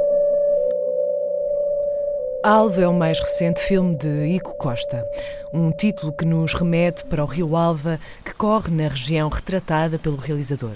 Uma região que conhece bem e que motivou a criação da sua primeira longa-metragem de ficção. Sim, o Alva é um bocado o corolário de outros filmes que eu já tinha feito naquela região de Portugal, de outras duas curtas-metragens, que é o Quatro Horas Descalço e o Antero ambos filmados no Conselho de Oliveira do Hospital, em grande parte na, na Vila de Avô. E hum, o que me motivou foi também, foi de certa forma, dar assim um fecho a essas minhas investigações sobre as histórias. Fui ouvindo lá histórias de pessoas, algumas que eu conheci, outras que só conheci através de conversas ouvidas em, em cafés e em casas de amigos e conhecidos. E de alguma forma senti que teria que fazer um filme maior. O filme segue os passos de Henrique, a personagem principal interpretada por um ator não profissional, que Ico Costa descobriu fora da região. É um filme com muito poucos atores. O Henrique Bonacho tinha participado num filme da Susana Nobre, em que eu fui assistente de realização. E pá, eu quando o conheci achei que ele era assim uma. Achei que ele que ele tinha uma cara incrível, tinha um olhar eh, muito intenso, soube que ele tinha uma história muito, em, certa, em certos pontos, muito trágica por trás. Uma história real de passado trágico que se reflete nas expressões e no olhar do ator e, por consequência, da personagem. Sim, a forma como trabalhámos, a forma como eu trabalhei com ele foi às vezes um bocado a Epá, puxar um bocado também pelos sentimentos dele, não é? Ou seja, ele não sendo um ator profissional, obviamente não dizia, ele não fazia uma intelectualização do que queria, do que como a personagem deveria ser. Era mais eu tentava hum, puxar por ele no sentido de lembrar-lhe alguns pontos de contacto entre a sua história e a história do, da personagem. Henrique é o centro da ação. Ao longo do filme vamos tendo pistas em relação ao seu passado, mas são escassas e o filme sente-se muito num presente fechado, de sensações do imediato. Eu não sei, eu não tinha muito interesse em explicar muita história, o que viria para trás, o que depois poderia vir para a frente. Eu, acima de tudo, quis fazer uma história sobre seguir um personagem naquele momento, pôr-me dentro da cabeça do personagem, o que é que ele poderá estar, o que, é que uma, o que é que uma pessoa pode estar a sentir numa situação tão de limite na sua vida. Claro que há uma história que vem para trás, não é? E, e há alguns pontos a que os espectadores podem agarrar, mas eu quis que fosse mais uma história, um filme mais de sentir mais do que perceber. Não existindo o entendimento absoluto daquilo que realmente aconteceu antes de estarmos a partilhar os momentos que vemos na tela com a personagem, temos um momento evidente, mas ao mesmo tempo não filmado de forma direta, de Henrique cometer um crime. Enquanto espectadores, sentimos uma tensão constante e um questionamento interior sobre a nossa ligação com a personagem. Pronto, eu, eu também não gosto assim de filmes muito explicadinhos, não é? se soubéssemos tudo ao longo do filme, eu teria, acho que o espectador teria muita dificuldade em se agarrar àquela personagem, porque eu jogo muito com essa informação que dou para que o espectador se questione o que é que ele fez realmente, porque é que ele fez, o que é que ele vai fazer. Então, essa pergunta calculo eu que esteja sempre na cabeça do espectador. Também, por outro lado, pronto, como eu não quero fazer julgamentos muito concretos sobre a personagem, não quero torná-lo nem um herói nem um vilão, porque na verdade as coisas são mais complexas do que o, o cinema de Hollywood. Ou mesmo outro cinema, não necessariamente de Hollywood. Quero fazer uh, querer, que o espectador tirasse as suas conclusões. Há, há de haver umas pessoas que, que ocupam mais que outras, há umas pessoas que eventualmente entendem um pouco mais do que outras. O trabalho de câmara intensifica os sentimentos de tensão e de proximidade com a personagem, a um nível tal que parece que, mesmo não conseguindo ler ou perceber o que se passa, estamos tanto muito próximos de Henrique como estamos a ser praticamente engolidos pelo ambiente que o rodeia. Bem, em relação ao trabalho da câmara, pronto, nós usamos sempre lentes um bocado abertas, o que quer dizer que estamos sempre muito próximos do, do ator. Mas ao mesmo tempo, estando muito próximos do ator, uh, estamos próximos dele, mas vemos muito a natureza, vemos-lo muito envolto sempre da natureza. 100% dos planos tem o, tem o Henrique em campo e pronto, havia sempre uma tentativa de tentar estar na cabeça dele, estar o mais próximo possível, um, sentir o que ele sente com as mãos, o que ele cheira, o que ele ouve. E também há muito trabalho fora de campo, não é? Num filme praticamente sem diálogos, o som transforma-se quase numa personagem. O trabalho de som, aliado ao trabalho de câmara, cria um ambiente por vezes claustrofóbico, em que sentimos, por exemplo, a respiração intensa de Henrique e por outras cria um ambiente de paz e isolamento. Sim, foi um trabalho de som muito intenso. muito longo, uh, precisamente porque hum, para todos nós era um desafio enorme fazer um filme só com uma personagem, sem diálogos, e o som era muito importante para que o filme se conseguisse aguentar.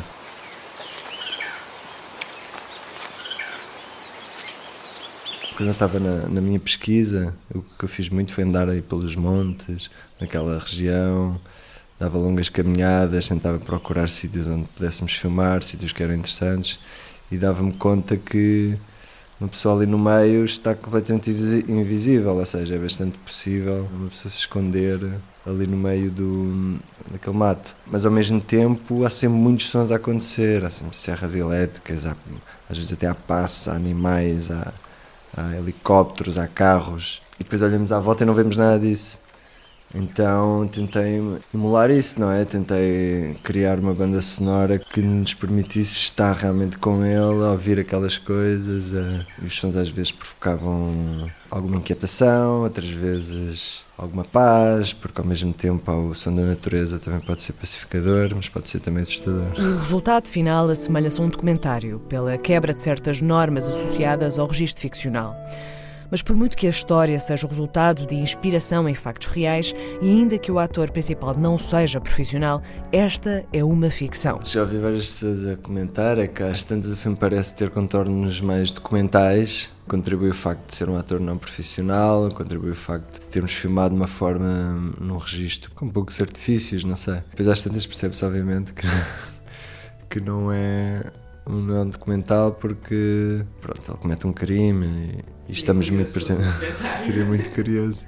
Depois de um longo processo de distribuição, de passagem por festivais como Roterdão e de Lisboa e New Horizons, o Alva desagua finalmente nas salas de cinema nacionais. É, o processo de fazer filmes é, é sempre uh, processos muito longos. Este filme teve um apoio pequeno, teve um apoio de curta-metragem, nós gastamos o dinheiro todo na rodagem, acabamos a rodagem, não tínhamos dinheiro para concluí-lo, depois passámos os se calhar um ano à procura e à espera de dinheiro para concluí-lo, daí conseguimos umas coproduções com a Argentina e a França. O filme foi filmado no, em fevereiro de 2017, estreou em janeiro de 2019 e depois a ideia é sempre que o filme percorra alguns festivais. Eu gostava de, de fazer o filme e estreá-lo logo, não é? E mesmo para depois estreá-lo, ou seja, queremos sempre estreá-lo num festival grande para dar mais visibilidade. Então, porque o filme já estava pronto, assim, meio de 2018. Mas pronto, depois houve aquele processo de tentar encontrar um bom festival, depois há o processo de encontrar uma boa estreia. É, são processos muito chatos. Mas pronto.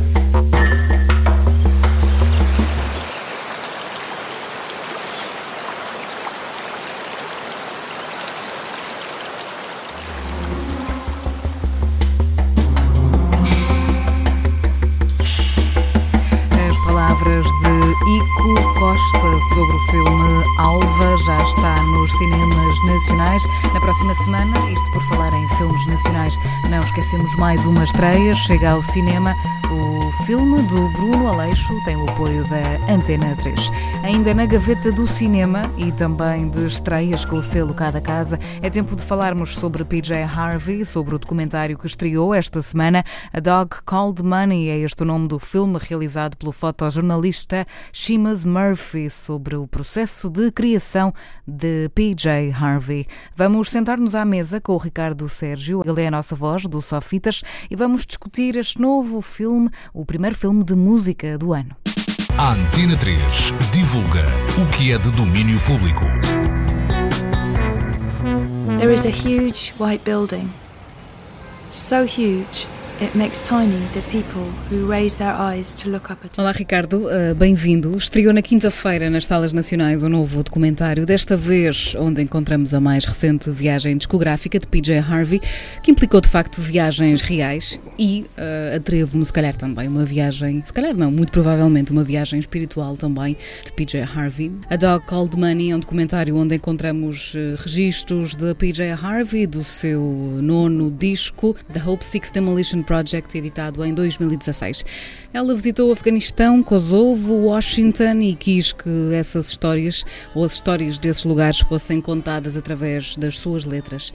Com ela esteve Shimas Murphy, eh, fotógrafo, realizador premiado, eh, que capturou esses momentos que podemos então ver no filme. Faltou dizer que este filme estreou com o apoio da Antena uhum. 3 nas salas nacionais.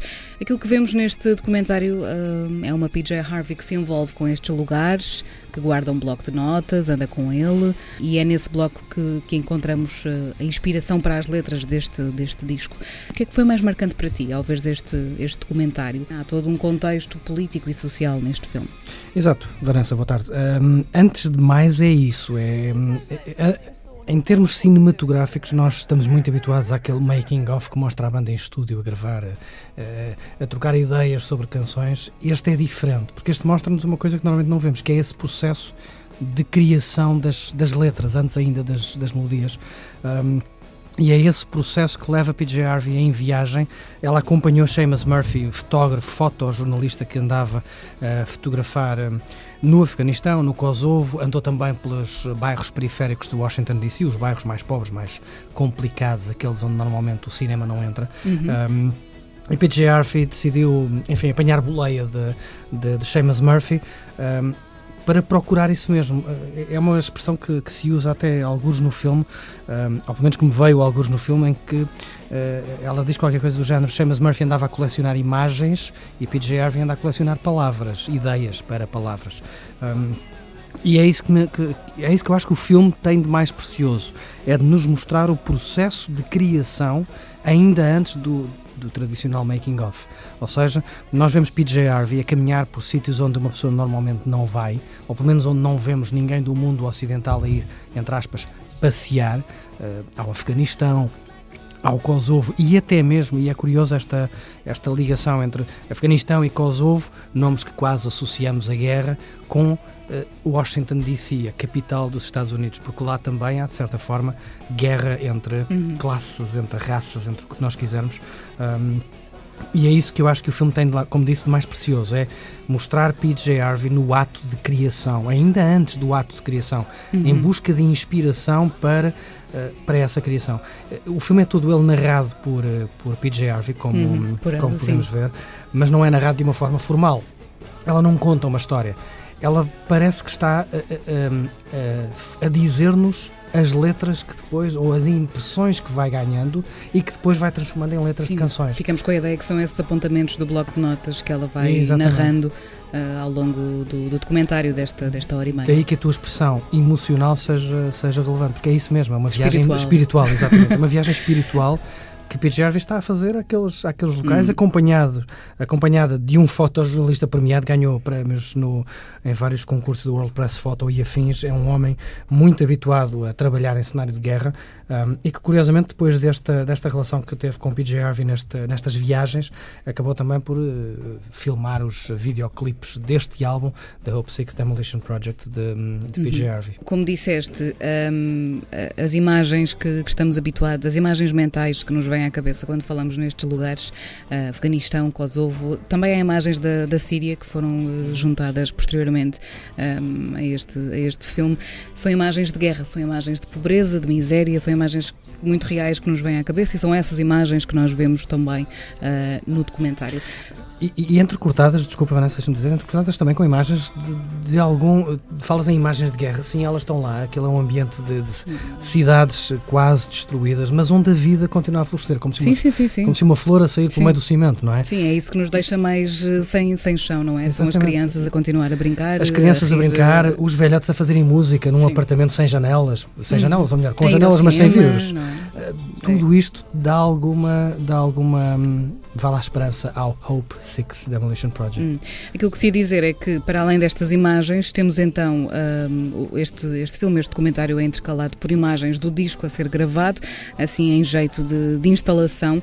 Um, numa, o disco foi, foi gravado numa, numa cave especial que foi uhum. construída na, na, Somerset House, uma, uma galeria, um palácio uhum. em Londres. Lá está, em jeito de instalação, onde as pessoas puderam assistir a, a esta, esta gravação através de um vidro. E aquilo que te pergunto, Ricardo, é é se nesta dualidade de, de, imagens, eh, por um lado temos uma PJ Harvey muito perfeccionista, em estúdio, eh, tudo imaculado, ela a querer tudo ao seu jeito, eh, com músicas exigentes, ela própria também exigente. Por outro lado, temos estas imagens mais, mais difíceis, mais duras no documentário. Sentiste de alguma maneira que a dualidade é tão grande que parece que, que estas duas realidades quase não se tocam? Falta aqui alguma ponte? Eu, eu, o que é mais curioso é que eu acho que ambas se complementam. Hum. Um, muito se falou sobre a instalação barra performance de PJ Harvey na Somerset House na altura, 2015, 2016, 16. por aí. Uhum. Um, não conhecíamos a parte anterior, a parte da inspiração que agora neste filme conhecemos a conhecer. Mas muito se falou dessa instalação. PJ Harvey vai instalar um estúdio, vai montar um estúdio na cave da Somerset House, uma conhecida e prestigiada galeria um, museológica e não só em Londres. Uhum. e eu acho que se complementam porquê? Primeiro vemos PJ Harvey como espectadora, depois vemos PJ Harvey a ser alvo dos espectadores, a ser vista por espectadores. E esta e, e complementam-se por causa disso. Ela vai enquanto espectadora ver a vida dos outros e compilar ideias, palavras eh, para criar o seu álbum e depois ao gravar o seu álbum está ela própria a ter os seus espectadores. Há pessoas que pagam bilhete para ir assistir a uma para ir assistir a uma instalação barra performance que não é mais do que PJ Harvey e uma série de músicos, como tu dizes, bastante, ehm, bastante exigentes. exigentes. Estão lá Flood, está sim. lá Mick Harvey, hum. estão lá os músicos, enfim, alguns músicos já com uma carreira de 40 e tal anos. Uhum. Um, ehm, a seguir as palavras de PJ Harvey, também depois há ali aquelas, aquelas jams engraçadas de onde saem algumas das ideias que depois se transformam em canções. Mas é, mas é, essa, é essa dicotomia que eu acho engraçada. Primeiro temos uma PJ Harvey espectadora e depois temos uma PJ Harvey com os seus espectadores, uhum. a ser vista por outros espectadores. Um, e isto é engraçado, porque depois não sabemos se cada um daqueles espectadores uh, não será, entre aspas, uma PJ Harvey que poderá ter ideias uhum. daquilo para fazer a sua obra de arte. Um, e eu acho, acho isso muito engraçado e acho bem feita a forma como Seamus Murphy depois no, no filme vai entrecortar. Fez a edição. Ou seja, podemos ter aqui uma coisa, vamos mostrar isto em duas partes. Primeira parte, inspiração. As viagens de PJ Harvey pelo Afeganistão, Kosovo e Washington. Segunda parte, a gravação. Gravação de PJ Harvey lá no estúdio em na Somerset House. Mas não, ele entrecorta as duas ideias, as duas partes da, deste pedaço de vida de PJ Harvey e vai-nos mostrando as duas coisas ao mesmo tempo, como que querendo dizer que Assim como nós somos espectadores da vida dos outros, a nossa vida também é um espetáculo para outros. Hum. Um, e, portanto, acho que são complementares estas duas, estas duas partes hum. do, do álbum.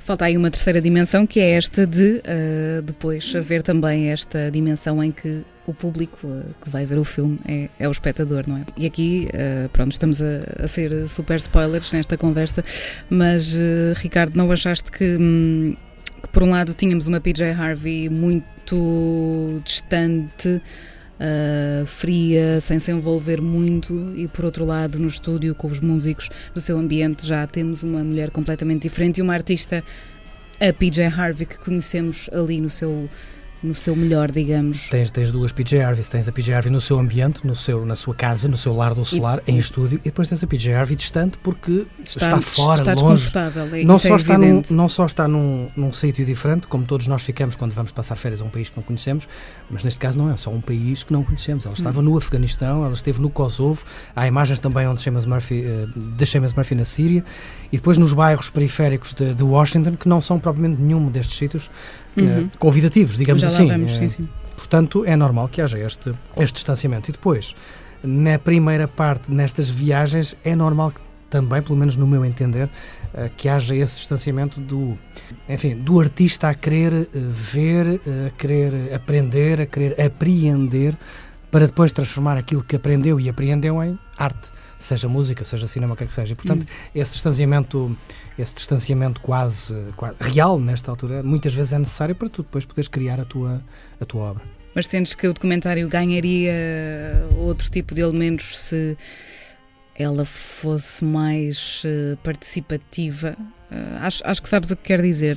Um, Sim, se ela se envolvesse mais com certas histórias e certas pessoas. Nós, ou... nós temos uma cena no documentário, não querendo fazer spoilers, em que ela sim. se envolve dessa. Ela começa a fazer música com um hum. músico num quarto hum. ali no. Sim, sim, sim. Não sei se no Afeganistão, se no Kosovo, não tenho bem essa, presente essa, essa geografia, mas há esse envolvimento. Agora, isso depois depende de cada artista. Há artistas que gostam de estar mais distantes, de se sentir mais distantes para ver à distância uhum. e poder uh, apreender melhor. Há outros que se envolvem e falar, sei lá, o, o Damon Albarn vai para fora, vai para o Mali, começa a tocar com músicos do Mali e de repente faz N álbuns e uma carreira inteira um, a partir dessas referências africanas. PJ Harvey, se calhar, trabalha de uma forma um pouco mais distante, mas nós vemos esse, depois hum. essa, esse entrosamento dela Sim. com músicos daquela região. Não é? Mesmo que ela seja apenas, se calhar, melhor observadora do que participante nestas, uhum. nestas condições, uh, será certamente uma condição de, de feitio, de personalidade, mais, mais do que. De outra coisa. Mas é também, se calhar, por isso que nós vemos, e o filme mostra isso de uma forma discreta, mas mostra isso bem, como ela está uh, numa destas cidades longínquas a ouvir um músico tocar algo que depois ela transporta para o seu próprio disco, uma, uma parte uhum. rítmica, uhum. Uh, uma parte melódica que nós ouvimos no álbum e que agora sabemos de onde é que vem. Exatamente. de onde é que veio essa inspiração. E essa ficou mesmo na sua memória, não ficou no bloco de notas. A Dog Called Money é este o nome do filme de que estamos a falar eh, e este nome, Ricardo, é uma referência a um grupo de jovens eh, do Washington DC, o tal grupo marginalizado, que nos mostra esta, esta outra dimensão do Washington que não, que não conhecemos, mostrar este lado um, diferente. Nós estamos habituados aos senhores de gabardina, como, como até são, são, é dito lá no filme. Um, estamos mais familiarizados com esta questão da, da, da, cidade capitalista e federal. Há todo este lado à margem que é explorado no filme. Uh, o que é que tu achaste desta outra história que é contada no documentário? Acho que é curiosa a forma como. Um, PJ Harvey põe tudo no mesmo saco. PJ Harvey e Seamus Murphy, atenção. É verdade, uh, sim. A verdade é que nós estamos a falar de PJ Harvey porque é de PJ Harvey que o filme, é do álbum de PJ Harvey que o filme fala, mas uh, na verdade PJ Harvey acompanhou Seamus Murphy nestas suas viagens. Sim, Portanto, a visão ela foi é à boleia, sim, sim, sim. A, a, escolha dos locais partiu dele próprio. Sim. Um, e há aqui essa tal ideia engraçada que é eh, tudo isto são, entre aspas, cenários de guerra ou cenários onde existe conflito, seja guerra real, seja uma, uma guerra de classes, de classes seja, eh, seja crime ou, ou petty, petty, petty crime, como se, como se diz, não é? Sejam realmente coisas muito mais sérias e perigosas. Uh, e acho que a forma como Seamus Murphy encara as duas realidades, tão distantes mas tão próximas, um, eh, dá, dá, outra dimensão depois à própria escrita de, de PGF. Agora, tudo isto tem a ver com, e aqui é que é que estão o Busilis, tudo isto tem a ver com a perspectiva de PJ Harvey, da forma como ela quer ou daquilo que ela encontra em comum nestes locais para depois transformar em canção. Porque o, o mistério dela é essa, é, Sim, ela faz é, canções. E é esse o foco dela sempre, não é? Portanto, fazer as canções, conhecer as histórias para fazer as canções. Ela decidiu, ou optou por seguir Seamus Murphy e procurar inspiração em cenários de conflito, seja guerra, seja classes sociais, seja o que for podia ter uh, seguido outro fotojornalista ou outro realizador para, sei lá, uh, viveiros de flores estranhas no Havaí, uhum. mas optou por isto. e ela encontrou esse ponto em comum entre o Afeganistão e Kosovo e o Washington DC. Uh, e isso é isso parte dela e parte também de Seamus Murphy, mas eu acho que faz todo o sentido porque ambos são cenários de conflito e era esse conflito e essa conflitualidade sempre presente na humanidade uhum. que PJ Harvey queria hum, contar e cantar nesse, nesse álbum. Tens uma, uma parte preferida? Tens algum momento que, que gostaste particularmente deste, deste documentário? Ah, eu tenho o meu, a minha parte geek com alguns dos músicos hum. e passei grande parte das cenas de estúdio a, a tentar ver. Este é o Flood. Não, peraí, este, é, não, este é que é o Flood. Um, quando aparece o Mick Harvey, fiquei contente. Olha, cá está o Mick Harvey. e gostei muito nós, é na altura, na altura parte, e aqui sim. fica uma parte engraçada, na altura, aqui mesmo na Antena 3, falou-se muito sobre esta, esta estranha forma de gravar um disco que é montar um estúdio propositadamente num museu e permitir que as pessoas vão assistir às gravações. Uh, e como nós não fomos, eu pelo menos não fui, não conseguimos na altura ir uh, assistir a isto, porque foi um período pequeno, foram 5, 6 hum. semanas. Um, gostei particularmente dessa parte, da parte de, em que pudemos uh, estar lá sem ter lá estado, hum. assistir às gravações do álbum. Tudo o resto, goste ou não se goste, e há quem seja já muito crítico da, como tu dizias, do distanciamento de PJ Harvey nas outras viagens. Um, eu acho que é importante nós percebermos isso, até por, para percebermos o processo criativo hum. uh, de um artista. E isso é que é, isso é que é mais, mais relevante. Agora sim, se me queres perguntar qual é a parte em que eu fui mais uh, geek, sim, foi uh, ali no estúdio. Não esquecendo nunca que aquilo que estamos a ver, obviamente, é, um, é um resultado de câmaras de filmar. Portanto, obviamente. a realidade será sempre outra e a verdade será sempre outra, que não tenha uma câmara à frente. Então, um pormenor que eu também gosto muito é na forma como Seamus Murphy filma ou, ou, se quisermos, fotografa, porque aquilo uhum. são quase fotografias, são imagens que não são estáticas, mas são focadas, filma uh, caras, faces, expressões, pessoas, e falo tão bem no Afeganistão e, em, e no Kosovo, como faz um, na Somerset House em Londres. Ah, sim. Um, nós assistimos ali a grandes planos de caras a assistir a PJ Harvey, uhum, à gravação, um, como assistimos a crianças a brincar na rua no, no, na Síria ou no Kosovo, uhum. feitas com o mesmo olhar uh, de Seamus Murphy, que é uh, absolutamente fascinante. Sim. E falo tão bem, como disse, no Kosovo, como faz em Londres. E aquele plano inicial é maravilhoso, não é? Aqueles uh, eh, 15 segundos daquela cara daquela criança no uhum. vidro. Sim. É, é simplesmente maravilhoso. Perfeito. Ricardo, última questão. Consideras que este filme será um filme bom para melómanos no geral, mesmo que não tenham grande relação com PJ Harvey, com a sua música? Com certeza. Uh, melómanos e não só, lá está, uh, pelo, que, pelo que dizia há pouco, tem muito a ver com o processo de criação de, de, de um, um, artista. artista. Uhum. Seja músico, seja pintor, seja escritor, o que quer que seja. E isso é uma coisa que nós não vemos muito no cinema. Vemos muito em ficção, não vemos muito assim documentado desta forma e, portanto, sim, acho que, acho que é uma excelente forma. Mas já é uma excelente forma de começar o ano. É o primeiro grande filme musical, digamos assim, a chegar Mesmo. aos cinemas em 2020 e, e, vale bem a pena, apesar de The Hope Six Demolition Project já ter 4 anos. Um, vale bem é. a pena. O filme passou pelo Le Fest, chama-se uhum. Murphy esteve em Portugal nessa altura. Um, vale a pena ir agora aos cinemas ver como é que PJ Harvey um, faz um disco a partir do zero. Muito obrigada, Ricardo. A Dog Called Money é um prazer ter este documentário então de Seamus Murphy a estrear com o apoio da Antena 3. Uh, ah, no fundo é o making-off do mais recente disco de PJ Harvey em destaque hoje no domínio público.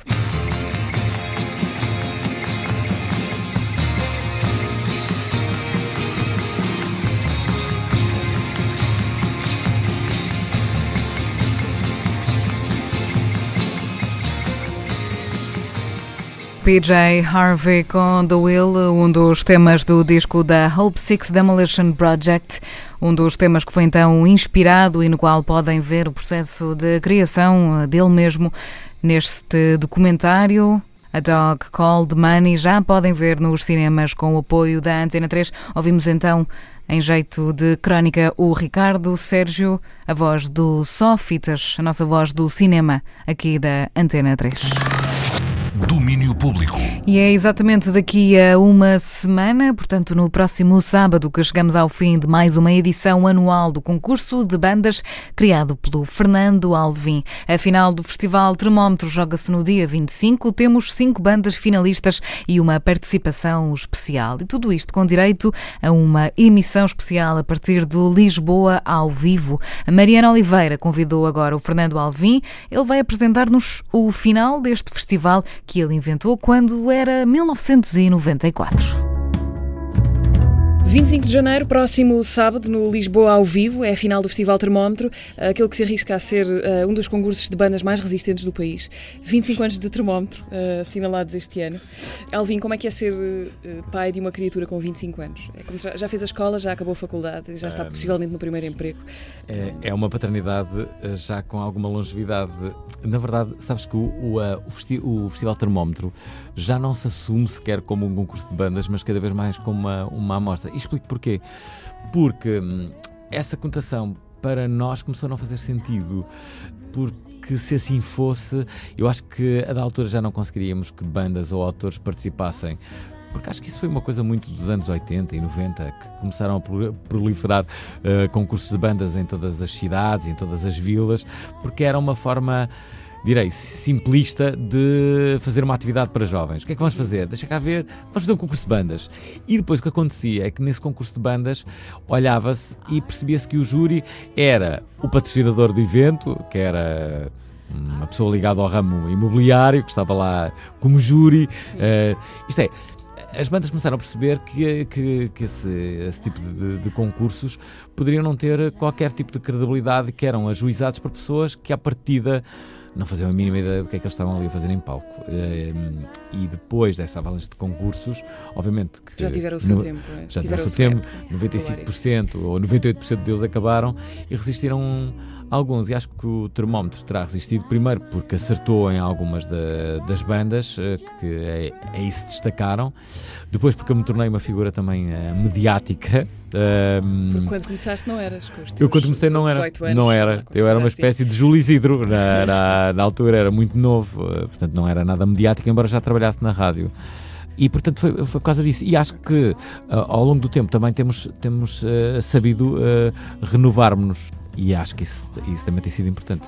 Apesar de não ser um concurso de bandas, tem bandas a concurso, já vamos uh, saber quem hum. são esses cinco finalistas. Uh, mas antes, queres lembrar como é que foi uh, o caminho até aqui? Estes cinco que, que, já vamos apresentar a seguir vêm de uma seleção, uma fase de seleção que começou há uns meses, em outubro, Sim. passou por várias cidades. Que caminho é que estes cinco tiveram de fazer para chegar aqui? Olha, antes de dizer que o modelo do termómetro é um modelo de qualquer festival de cinema. Pensem lá nos festivais de cinema. Todos os grandes realizadores participam nesses festivais de cinema. Tu poderás dizer, ah, mas não é um concurso. E eu digo-te, pois, não é, mas há um prémio final. E tu dizes, sim, há. É exatamente o mesmo que fazemos com o termómetro. Portanto, também não nos assumimos como concurso, como um festival. Todos podem participar todos podem até ter uma carreira firmada. Não faz grande sentido participar no, no, no termómetro se assim for, porque, porque destina-se sobretudo a bandas que não são conhecidas e que estão em início de, uh, de carreira. Existe um prémio final e esse prémio final eu acho que é bastante impactante, porque para uma banda que está em início de carreira, dá-lhes a oportunidade de tocarem numa live, no Bons Sons, dá-lhes 20 horas de estúdio num, num estúdio eh, profissional para gravação e dá-lhes ainda um videoclipe. Pensando que não, são coisas boas para quem está uh, nos primeiros passos. Depois, o processo. O processo é basicamente aquele que vem sendo praticado nos últimos anos. Cada banda vai a uma das sessões de, de, de, apresentação que nós temos. Este ano fomos a oito cidades, o objetivo é a descentralização e, e, e, tocam aí, foram 25, e depois de todas, uh, de todas as 25 bandas, bandas atuarem, uh, nós, enquanto organização, escolhemos 5 que nos parecem representativas deste ano. Ok, portanto, de cada semifinal não sai necessariamente uma seleção de cada, não, de não, cada não, não. encontro. Vai, não, já assim. aconteceu, imagina, de, uh, de duas ou três semifinais, podemos chamar-lhes assim, por acaso nunca chamamos semifinais, mas pode ser não sair absolutamente nenhuma e depois haver uma semifinal que saem três. Pois não podem ser semifinais na medida em que não são só duas, não é? Portanto, não faz sentido chamar de semifinais. Não dá. Não. Foram a sessões. Fomos a Espanha.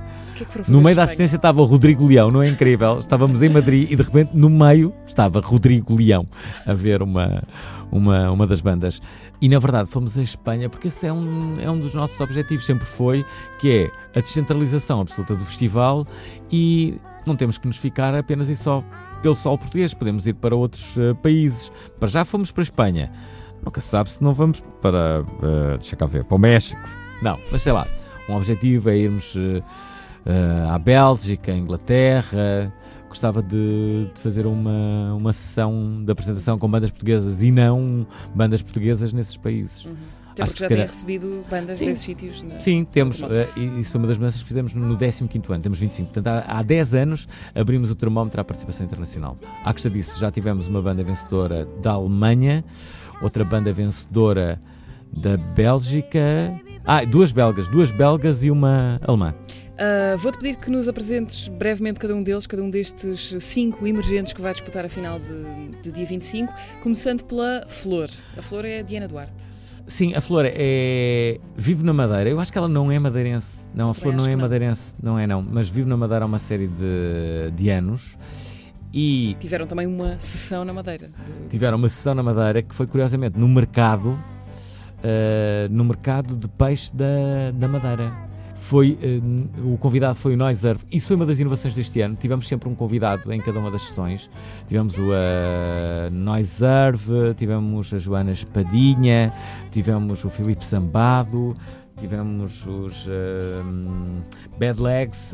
Um, Será que me estou a esquecer de alguém? De certeza que estou. Mas pronto, pode ser que, que, eu, me, que, eu, que me recorde, entretanto. Bom, em relação à flor, como dizia, toca na, na, na, madeira e tem assim um som tanto quanto uh, jazzístico. É o que eu posso uh, assim adiantar. Tenho muito medo de, de, deste exercício, porque eu não sei se depois vou estar aqui com correção a dizer qual é o estilo de cada uma das bandas. Mas, pronto, vou, mas vou tentar, vou eu vou tentar.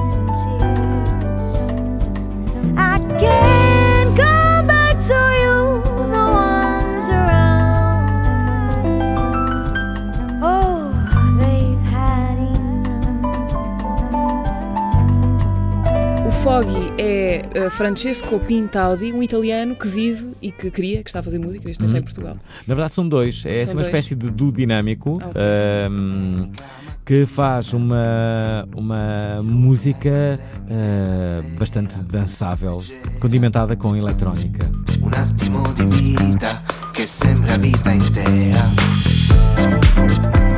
Os uh, Rope Walkers são, no núcleo duro, pelo percebi, duas pessoas. Uh, na verdade, são mais. O Rui Ferraz e a Carolina Costa, e depois, às vezes, tem uma formação maior. É uma, sim, uh, na verdade, eu acho que eles vão cantar com a formação maior. Tem uma, uma, uma vocalista poderosa que pode fazer a diferença e, e na, na apresentação deles. E eu, em vez de dizer Rope Walkers, disse Rape Walkers, o que causou espanto e estupefacção uh, na, na assistência. E agora estás a treinar para não fazer a mesma coisa. Sim, espero que na final não me engane. That's the dimension of love.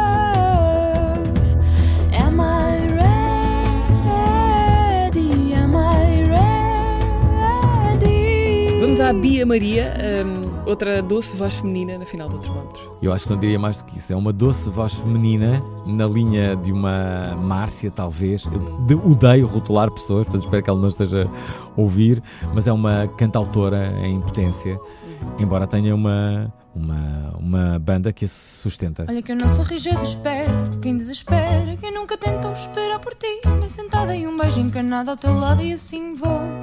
Vou dizer ao mundo, contar essa parte da história da triste que sou e contar que também fui covarde e que não te tentei, então nada mudou. E hoje não somos nada e tu finges tudo e nada te dou. És o homem que mereço, não venhas com coisas. E para acabar, os uh, Soho Soho, é assim que se diz, uh, pop eletrónica, made in Portugal. É isso, é pop eletrónica, uma banda que fez voar Rodrigo Leão até Madrid, acho que foi essa a causa para Rodrigo Leão alistar e que me parece uma das formações com maior experiência neste grupo de, de, de finalistas. Uhum.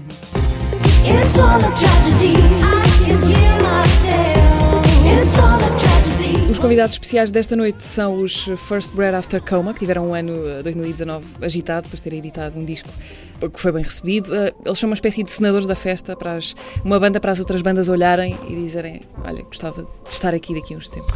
Ah, sim, porque para mostrar uma ligação deles com, com o festival, porque eles passaram pelo festival, foram à final do festival, uhum. embora não tendo vencido. Eh, eu penso que nesse ano terá sido uma, uma banda belga que venceu o clássico, os belgas dominam. Uh, e nós ficamos com uma ótima relação com, com, com eles e achamos que com a, a, sua progressão durante estes últimos anos e com, penso, com o seu uh, talento, que é, acho que é consensual para quem os acompanha, acho que merecem, são, acho que são uma, uma seta, adoro dizer isto, uma seta apontada para o futuro. Acho que eles já são o futuro, já não são uma seta sequer.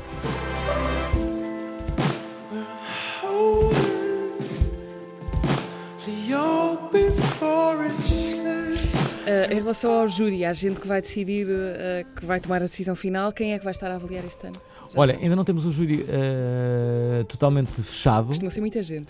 É? sempre muita gente, são músicos, são jornalistas e são uh, programadores de, de, de, de, festivais. O ano passado posso dizer que, por exemplo, no júri estava o Luís Montes, estava o Álvaro Covões e estava o João Carvalho, três do, do, dos maiores organizadores de festivais em Portugal. Só eles três devem ter para aí, sei lá, 70% dos festivais que existem em Portugal. Estavam músicos como uh, o Noiserve uh, e uh, como o Alex Dalva Teixeira, por exemplo. Quem é que estava mais? Estava o Samuel Lúria. Estou aqui a tentar não, não me esquecer de pessoas, mas é claro que, me, que me estou a esquecer. E não sei que, e estavam também outros jornalistas que agora não me. Este ano vai ser esse modelo: jornalistas, músicos. Estava Nuno Calado, da Antena 3, que vai estar este ano também. E não quero adiantar mais nomes. Portanto, o, o Nuno Calado é o único nome que as pessoas sabem. Portanto, uh, músicos, se quiserem fazer alguma pressão, é só com ele. Não vai dar em nada, não é? Para acabar isto, uh, queria fazer um teste à tua capacidade de saberes coisas sobre o teu próprio festival. Ah, ok. Uh, vou errar tudo, aposto. É, Sim. Últimos cinco vencedores do termómetro. Impossível. Não vou conseguir saber. últimos três. Ah, espera, deixa.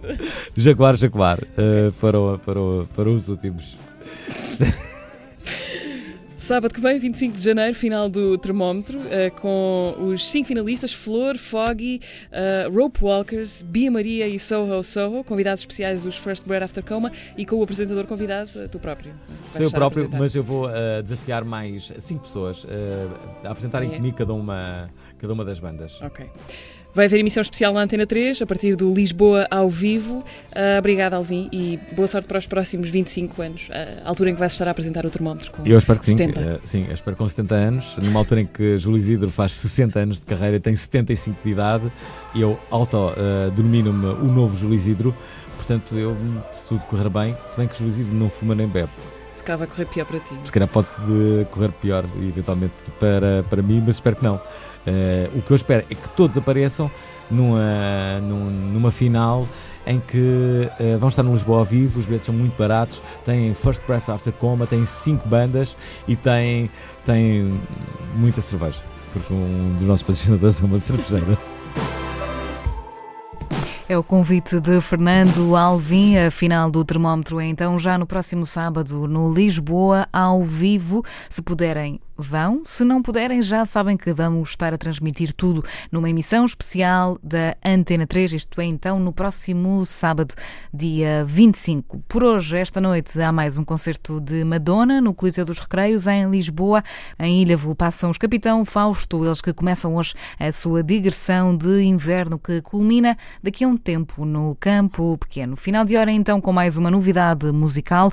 Kruang Bin e Leon Bridges têm mais uma música nova, Seaside é o nome. É com ela que ficamos até às três da tarde. Fiquem bem, esta é a Antena 3. O domínio público volta na segunda-feira, a partir das 11 da manhã. Bom fim de semana.